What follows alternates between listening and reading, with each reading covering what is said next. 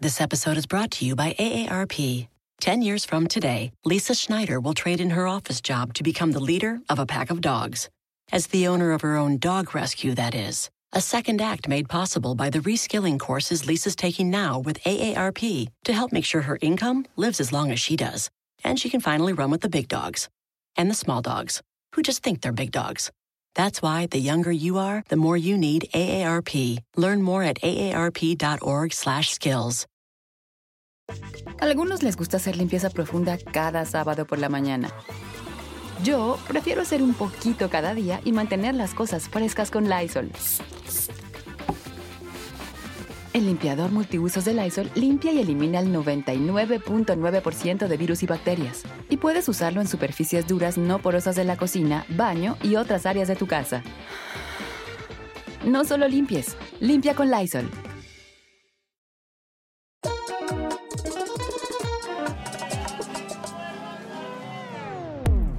Bueno, eh, bienvenido, bienvenida a este sin rodeo. Y mira qué chistoso que esto se llama rodeo, dando vueltas y la vida da tantas vueltas. Recuerdo perfectamente cuando yo empecé a trabajar en Primer Impacto y Barbie, eh, al principio creo que se asustó un poco de mí, pero poco a poco lo he contado muchas veces. Parte de mi éxito fue el cariño de Barbie porque Bárbara Bermudo, en primer impacto, decía, y este loquito Yomari desde Los Ángeles. Bueno, qué círculo, Barbie. Qué placer tenerte. No sé quién te convenció, pero oye, ya estás aquí. Gracias, eh, Yomari. Pues para mí un placer y muy feliz de poder reconectarme contigo. Eh, no fue tan difícil. Tú sabes que la productora Sol Molina, eh, gran amiga mía, fue mi productora, nuestra productora en Primer Impacto. Bueno, ella es parte de este gran éxito que estás teniendo eh, en tu podcast, mi querido Yomari. Y bueno, Sol me lo comentó, me dijo, tú quisieras estar con Yomari. Y yo, déjame pensarlo un mes. no, no. Eh. Fíjate que desde que salí de Primer Impacto no he hablado mucho. La prensa ha tenido que, sacar así eh, a, a, cuenta de gota más o menos lo que, lo que he estado haciendo. Y mis primeros años que he estado pues ausente frente a las cámaras, pero siempre te he tenido mucho cariño, Yomari. Y recuerdo cuando llegaste a Primer Impacto que yo decía, y este muchacho que salió de Los Ángeles, que no conoce a nadie en el mercado latino, eh, está más perdido. Y yo recuerdo eh, una, una tarde, después de, no sé si fue Premios Juventud, Yomari, que antes de que comenzara a salir eh, la, celebridad para tú poder criticar, pues me decía, ¿es aquí, es aquí, es aquí en ello? Maite Perroni. Y no había manera que dijeras bien los nombres.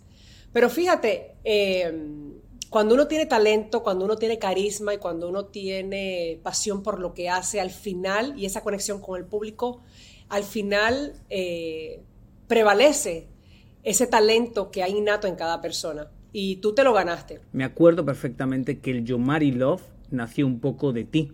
Nació un poco tú diciéndome, no me gustó nada de eso, me gustó al final cuando la transformaste, el cariño que le diste, los consejos que le diste. Entonces empezó un poco de ahí, fuimos desviando el segmento. Eh, pero vamos a pasar los años adelante cuando tú ya sales de la televisión. Creo que hace un año y medio así, Barbie. Yo me encontré... Ah, sí, sí, sí, perdón, sí. Sí, Barbie. Hace un año y medio nosotros salimos, salí con Pamela a cenar a un restaurante y yo te vi, bueno, Pamela ya te había visto, pero yo te vi y nos pusimos a llorar. Yo me puse a llorar, tú te pusiste a llorar. Por eso, porque yo te tenía mucho cariño, siempre te he tenido mucho cariño, aunque realmente no éramos amigos, pero éramos gente que nos llevábamos muy bien. Yo sé que todo el mundo quiere saber de Barbie, que te habrán preguntado, pero bueno, eh, ¿cómo tú describes ahora tu vida? ¿O cómo ha cambiado todo? ¿O cómo ves ahora todo?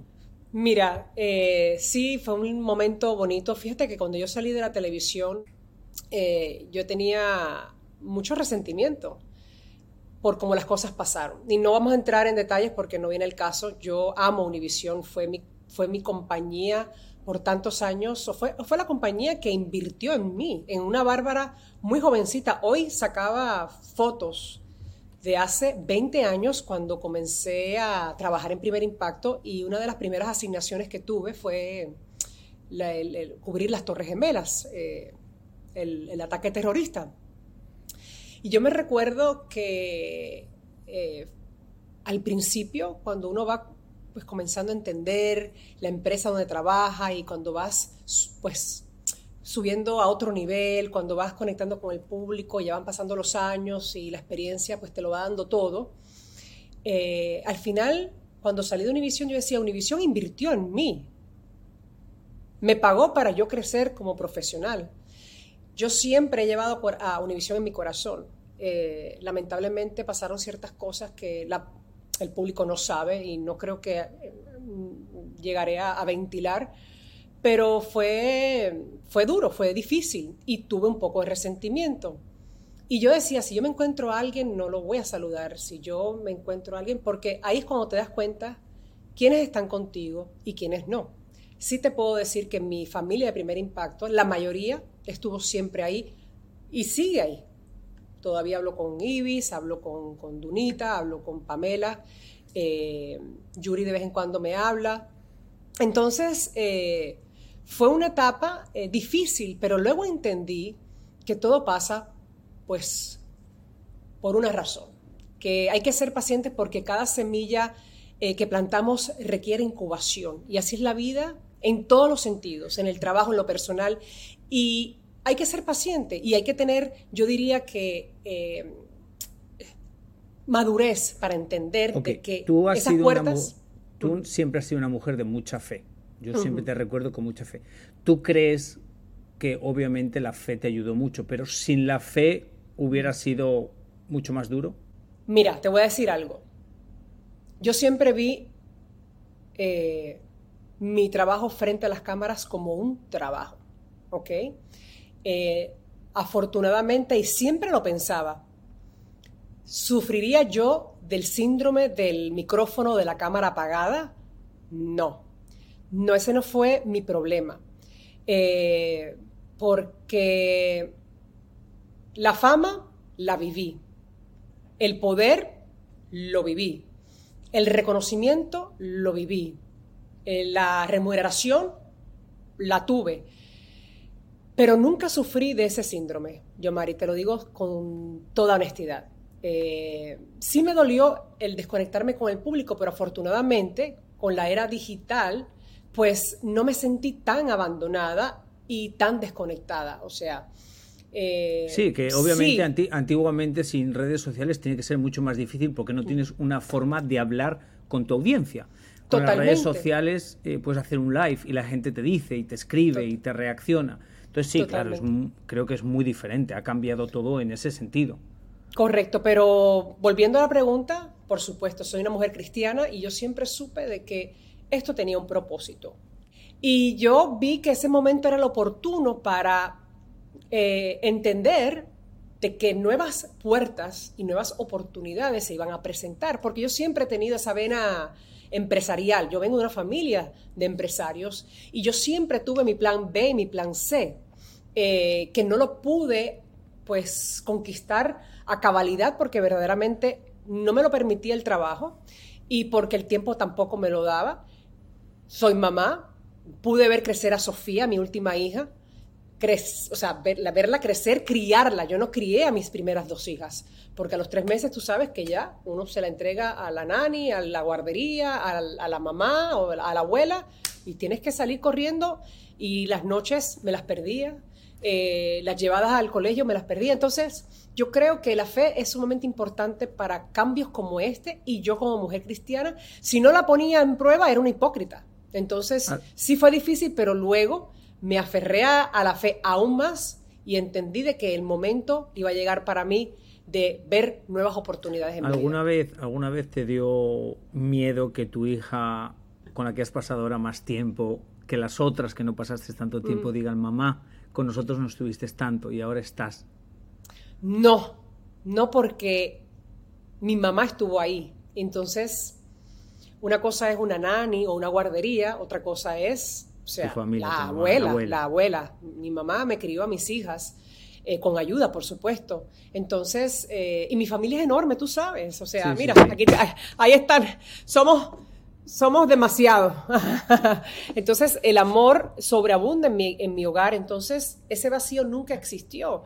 Sí me, sí me dolió un momento dado que mis hijas no me vieran en plena, en pleno florecer de mi carrera porque eran muy chiquitas. Ahora ellas empiezan a entender, ya tienen 12 años Mía, 10 años Camila y 6 años eh, Sofía. Y la gente me sigue teniendo el mismo eh, cariño. Uno sale a la calle, uno va a un parque de, atracciones y te siguen parando igual. Y hay gente que después de dos años me decían, ayer te vi en primer impacto, y me encanta verte. Y yo decía, pero ¿cómo? ¿Qué es esto? Entonces era la habitualidad, que eso es lo que es la televisión, ¿no? Al principio te costaba más cuando te veían y como que no se enteraban de nada y te decían, te vi estos días en primer impacto y tú, oh my God. Ajá, total. No, ¿y qué estás haciendo? ¿Y por qué te hicieron eso? Y yo no, yo dejé de ver primer impacto. Eso es lo que recibo. Eh, y yo digo, no, es que son, son cosas que pasan, eh, cambios que nos suceden, pero yo estoy bien, yo estoy feliz, estoy haciendo esto y esto y esto. Y me tocaba a mí decirle a, los, a, a, las personas, no quiero decir fanáticos porque no, no, no, no, los veo así, a los televidentes, a los amigos que me vieron crecer por tantos años, les decía, mira, no, estoy feliz, estoy contenta, estoy pudiendo eh, criar a mis hijas, abrir mis empresas, estoy haciendo cosas que la gente ni se imagina que estoy haciendo porque mi imagen no está implícita, o sea, que es lo que a mí me encanta. Yo yo soy muy behind the scene también, Yomari. Sí, yo sé eh, que a ti tú te lo sabes. sí, sí. Yo, soy una mujer muy tímida. Sí, si, es por Barbie, si es por Barbie, Yomari que se siente a la izquierda, que se mueva un poquito para allá, que queda mejor para allá. Sí, sí. Pero escúchame una cosa, la pregunta del millón, ¿volverías a la televisión? Porque yo me imagino que te han hecho muchas ofertas. Solo... Mira, sí, incluso de Univisión. Pero, a ver, yo ahora que estoy trabajando en mis empresas, que estoy eh,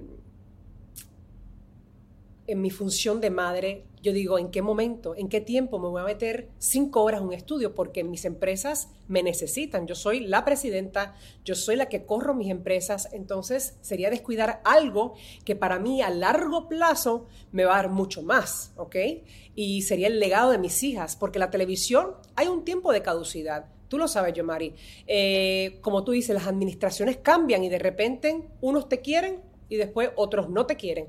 Entonces las cosas van cambiando y uno tiene que tener siempre un plan A o un plan B. De regresar a la televisión, me encantaría, es mi pasión comunicar. Eh, no sería noticias, me gustaría algo un poquito más lifestyle, diferente, algo que pueda eh, conectar con, con, la mujer, con los temas de actualidad. Y me han hecho propuestas, claro que me han hecho propuestas, pero humildemente te digo eh, que, no es el momento, pero vendrá el momento si es el plan de, del Señor y de Dios, no del señor Moreno. This episode is brought to you by AARP. Ten years from today, Lisa Schneider will trade in her office job to become the leader of a pack of dogs. As the owner of her own dog rescue, that is. A second act made possible by the reskilling courses Lisa's taking now with AARP to help make sure her income lives as long as she does. And she can finally run with the big dogs and the small dogs who just think they're big dogs. That's why the younger you are, the more you need AARP. Learn more at aarp.org/skills. Algunos les gusta hacer limpieza profunda cada sábado por la mañana. Yo prefiero hacer un poquito cada día y mantener las cosas frescas con Lysol. Las toallas desinfectantes Brand New Day de Lysol hacen súper conveniente limpiar superficies como controles remotos, tabletas, celulares y más, eliminando el 99.9% de virus y bacterias, con una fragancia que lleva tus sentidos a un paraíso tropical. No solo limpies, limpia con Lysol. Eh, sé que pasaste la pandemia fue difícil porque tu marido tuvo un susto de esos de vida Mm. Y yo me imagino que ahí es cuando uno entiende la fe. Totalmente. Cuando los momentos oscuros, Totalmente. cuando sientes que todo te lo van a quitar, es cuando dicen, ah, ¿y ahí qué pensaste? ¿Tuviste fe? Mm. ¿Cómo fue ese proceso para ti? Bien difícil. Porque me acuerdo, estuvo en coma tu marido, cuéntame tú. No, él, eh, bueno, mis padres llegan de Puerto Rico y al cabo de los cinco días, mi mamá se empieza a sentir mal y la veo con los ojos irritados y digo, mm, esto no me luce bien.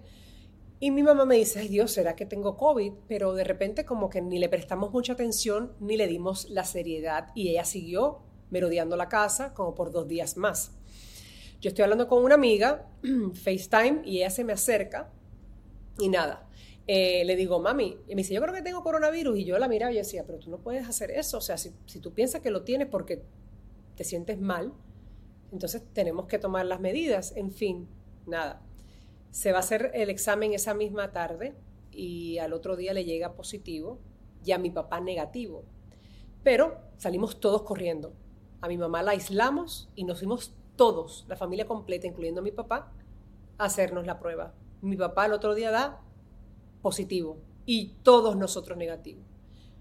Yo me empiezo a sentir mal después de que mi padre da negativo, eh, positivo. Me voy a hacer la prueba y yo estoy positiva. Son mi mamá, mi papá y yo estamos positivos. Y de repente, al cabo de los cinco días, mi hija mayor y María Andrés. María Andrés, el, un viernes, eh, después de haberse, haberse hecho la prueba el jueves, se desploma la oxigenación en 87, que eso ya casi para ser entubado, eh, con la presión en el piso. Em, le digo, para el hospital. Efectivamente, lo llevamos al hospital, tenía un cuadro de pulmonía al 70% y lo dejaron ingresado por seis días. Eh, estuvo bien delicado, estuvo con, con, oxígeno y afortunadamente contamos con un extraordinario equipo de médicos que lo cuidaron mucho, sobre todo el neumólogo, porque el tema es que los pulmones se te, se te hacen pasas, eh, Yomari, en cuestión de nada. Estando en el hospital, a Mario Andrés se le murieron tres amigos. ¿ok?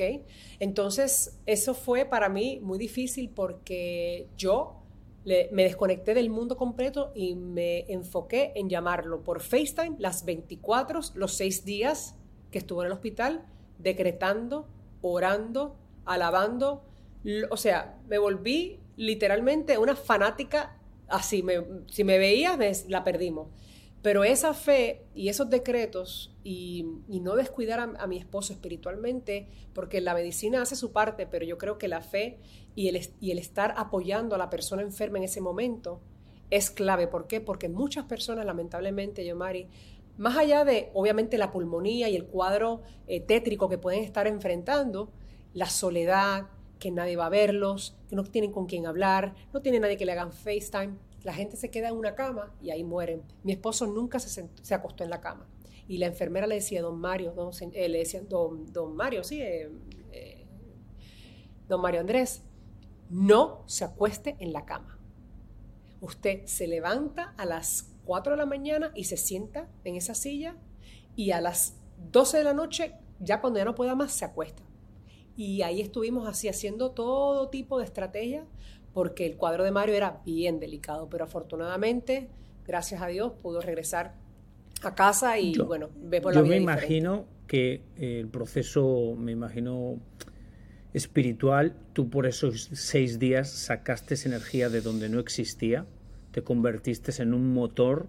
Totalmente. Y cuando más o menos todo llega a la paz es cuando a ti te da, como me imagino que un bajón, una parada emocional, un algo, porque es como un shock emocional que tú no pudiste vivir porque tú tenías que estar para tu marido. ¿Cómo? Porque eso, algo me estabas contando antes de comenzar. No, imagínate, la gente me dice, está bien flaca, ¿no? Sí, bajé 20 libras eh, en, en, esta crisis que tuvimos porque pues hay gente que el estrés o la ansiedad le da por comer, a mí me da por no comer. Yo no puedo tragar ni, ni, ni, un, ni una, o sea, ni, nada, ni una pasa no me pasaba por, por, la, por, por el esófago, nada, nada.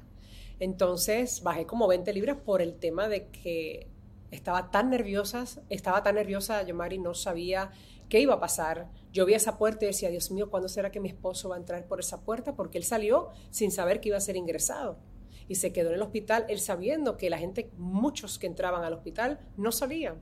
Y ese era su temor. Y él me lloraba y me decía, yo no me quiero quedar, yo no me quiero quedar, yo te tienes que quedar. Y él quería, yo creo que hasta escaparse. Le digo, tú no te puedes ir. Y hay gente, que, y he escuchado las historias, que la gente se arrancan los, o sea, los sueros y salen y los encuentran en, la mitad de la calle, pero la gente tiene pavor de entrar a una unidad de COVID, yo, Mario. Entonces, Mario me decía, Barbie, yo, o sea, cuando me ponía a caminar sin oxígeno, eh, para ver cómo estaba mi oxigenación. Yo veía cómo empezaban a limpiar los, los cuartos y, Mario le preguntaba a la señora y se fue.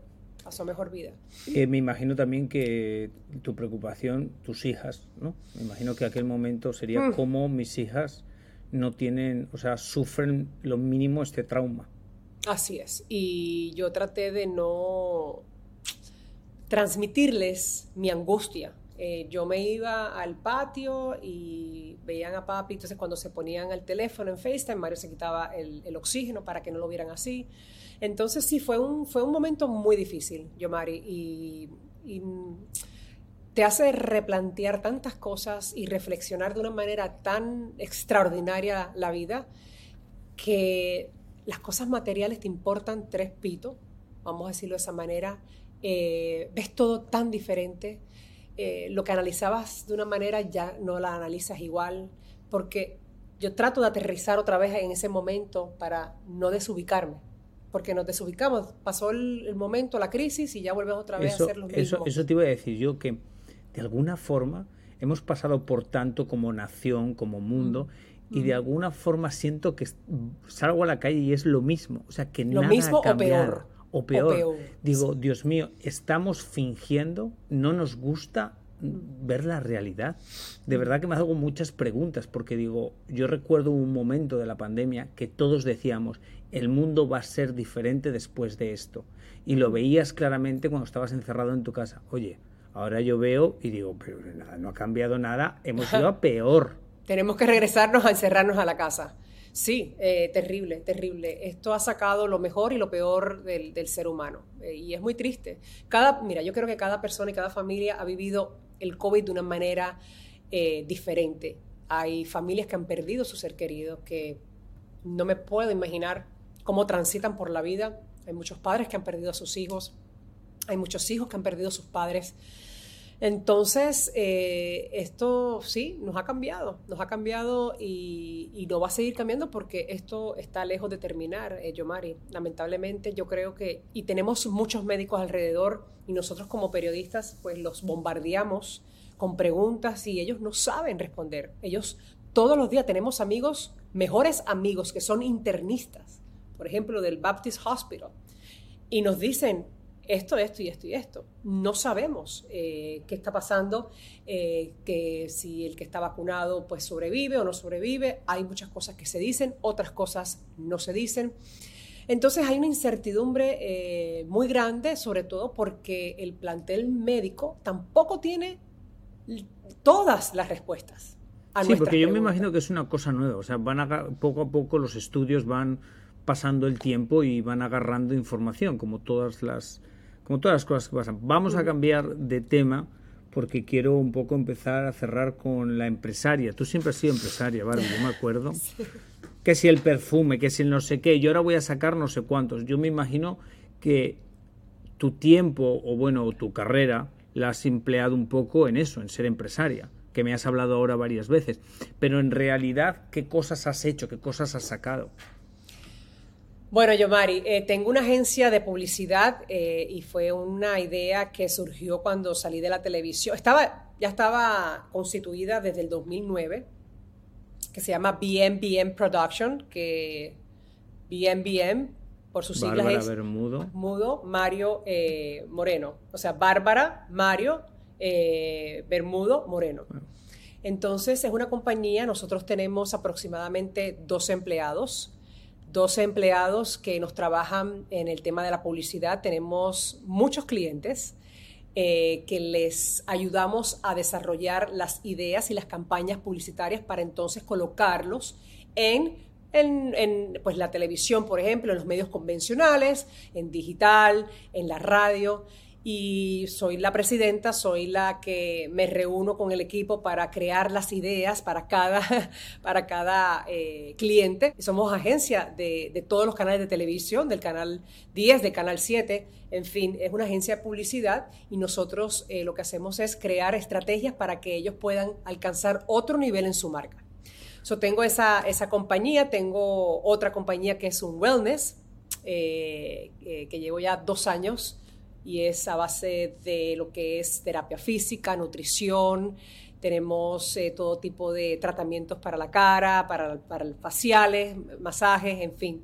Son muchas cosas que he podido crear que la gente ni se imagina, pero... Todo eso yo te imagino perfectamente porque yo sé que yo te conozco, entonces yo conozco la Barbie detrás de, igual el periodismo, entonces te veo fácilmente organizando, preparando, dirigiendo pero todo lo podemos lo pueden encontrar en tu Instagram o en tus páginas. No, no, nada de eso, porque es que yo soy la que... no, Nada. No, no, nada. Yo trabajo. Estas son mis empresas eh, que yo pues eh, manejo, que dirijo, eh, que en un momento dado serán, como dije, el legado de mis hijas.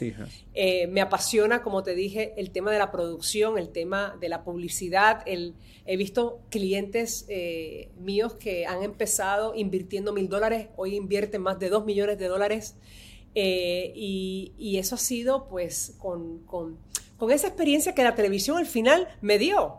Porque estuve muchos años frente a las cámaras, pero uno, uno aprende muchísimo también detrás de las cámaras. Y tú lo sabes, yo, Mari. Sí, sí, sí. Yo, yo, a día de hoy edito, a mí todo, y eso lo he aprendido obviamente en, la televisión. Y cuando tú llegaste a la televisión, no sabía, quién era Barbie. No quería entrar en eso pero es, es la realidad más grande del mundo. ¿Dónde miro? ¿Qué cámara? ¿Cuáles son las cámaras? pero yo creo, yo creo ahora mirándolo hacia atrás, y ya vamos a cerrar, pero mirándolo hacia atrás, fue tan mágico y tan inesperado ese día que yo llegué, estabais tú, Barbie, estaba Pamela, eh, estabais ahí espectaculares. Y, tú, y vosotros pensasteis, ¿y este loco quién es? Entonces yo me senté allí y yo os dije, me acuerdo perfectamente, yo no conozco a nadie, yo no sé quién es quién ustedes digan el nombre y al final de cuentas yo vengo a criticar la imagen. Y yo digo Exactamente. Exactamente. Y entonces, estaba William Levis y yo para hacerme como el que sea algo de la vida digo, sí, que él es mexicano. Y tú me dijiste, no, él no es mexicano, él es cubano. no, no, es que yo nada más me acuerdo de, no te salía el tema de Maite, el, nombre de Maite, Maite Perroni. Y Perroni, Perroni, Maite, Maite, no, Maite, no, no Maite, es Maite. No, no, y eso fue en vivo, eso fue un relajo. Pero tú sabes que yo creo que eso es lo que a la, gente le gusta. Eh, ser espontáneo, ser diferente, y eso es lo que tú al final trajiste a, Primer Impacto. Eh, un elemento completamente diferente y, al final, y siendo español, que eh, no, no por hacer excepciones, pero sí en un momento dado era muy difícil que, que le dieran oportunidad a una persona con un acento marcado como el, como el tuyo, pero, pero tú abriste campo y entró Borja y otras, y otras eh, personalidades con otros acentos y yo creo que tú abriste una cierta brecha que, que para mí fue maravillosa para, para otros. A mí, no, sé si le he contado alguna vez, pero lo primero que me dijeron alguna vez, me dijeron, no, tú nunca vas a poder trabajar en el mundo latino porque eres español y tu acento español y todo. Y yo decía, no entiendo por qué. no entendía nada, pero me lo habían dicho varias veces.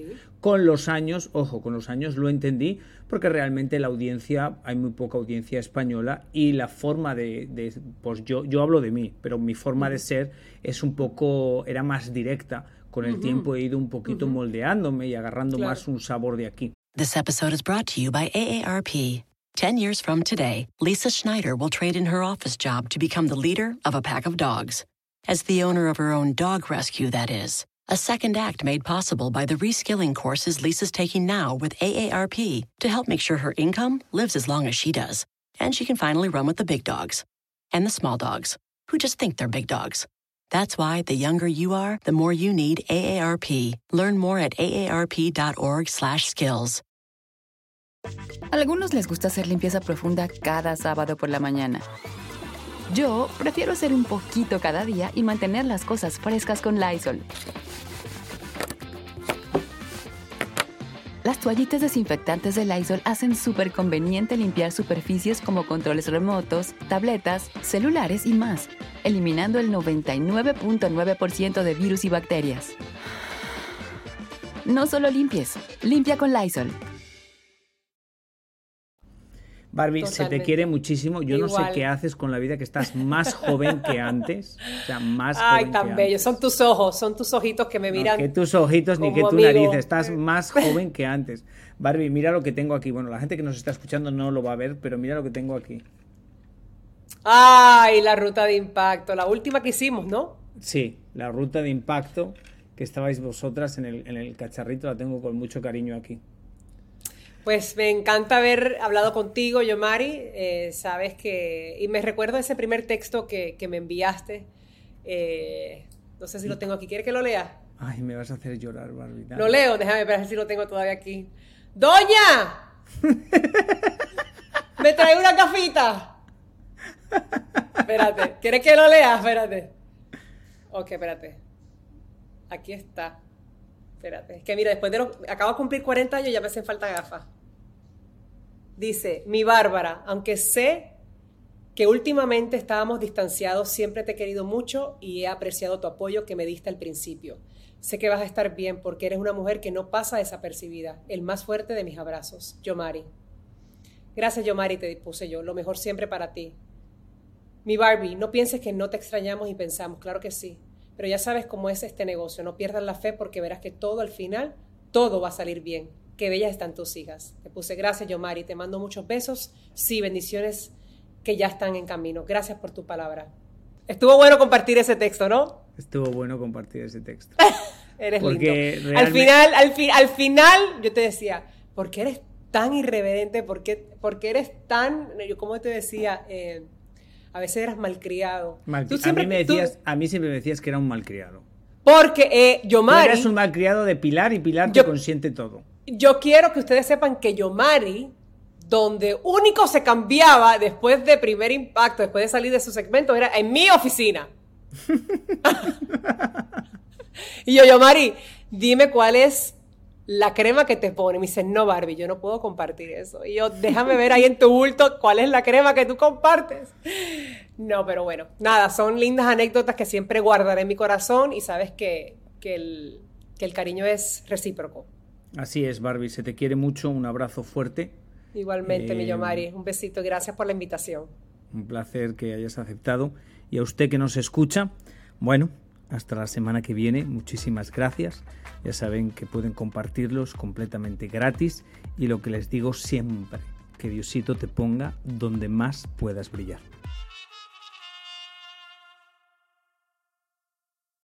People today can spend half their lives over 50.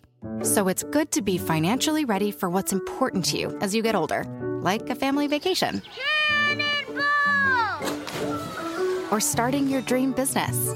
Welcome to Connie's Coffee. How may I help you? AARP's trusted financial tools can help you plan for whatever your future holds. That's why the younger you are, the more you need AARP. Start planning today at aarp.org/moneytools. Algunos les gusta hacer limpieza profunda cada sábado por la mañana.